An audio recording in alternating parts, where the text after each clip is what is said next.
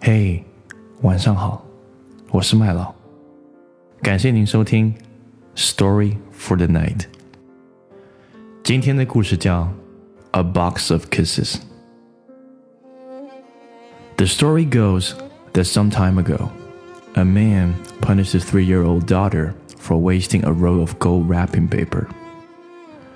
Money was tight, and he became infuriated when the child tried to decorate a box to put under the Christmas tree. Nevertheless, the little girl brought the gift to her father the next morning and said, This is for you, Daddy. He was embarrassed by his early overreaction, but his anger flared again when he found the box was empty.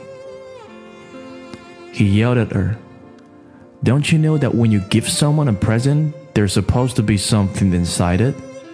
The little girl looked up at him with tears in her eyes and said, Oh, Daddy, it is not empty.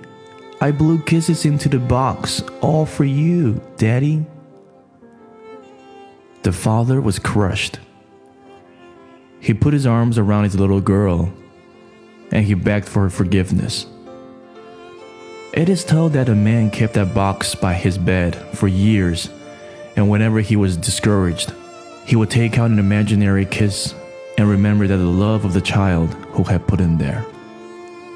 In a very real sense, each of us as human have been given a gold container filled with unconditional love and kisses from our children, friends, family, and God.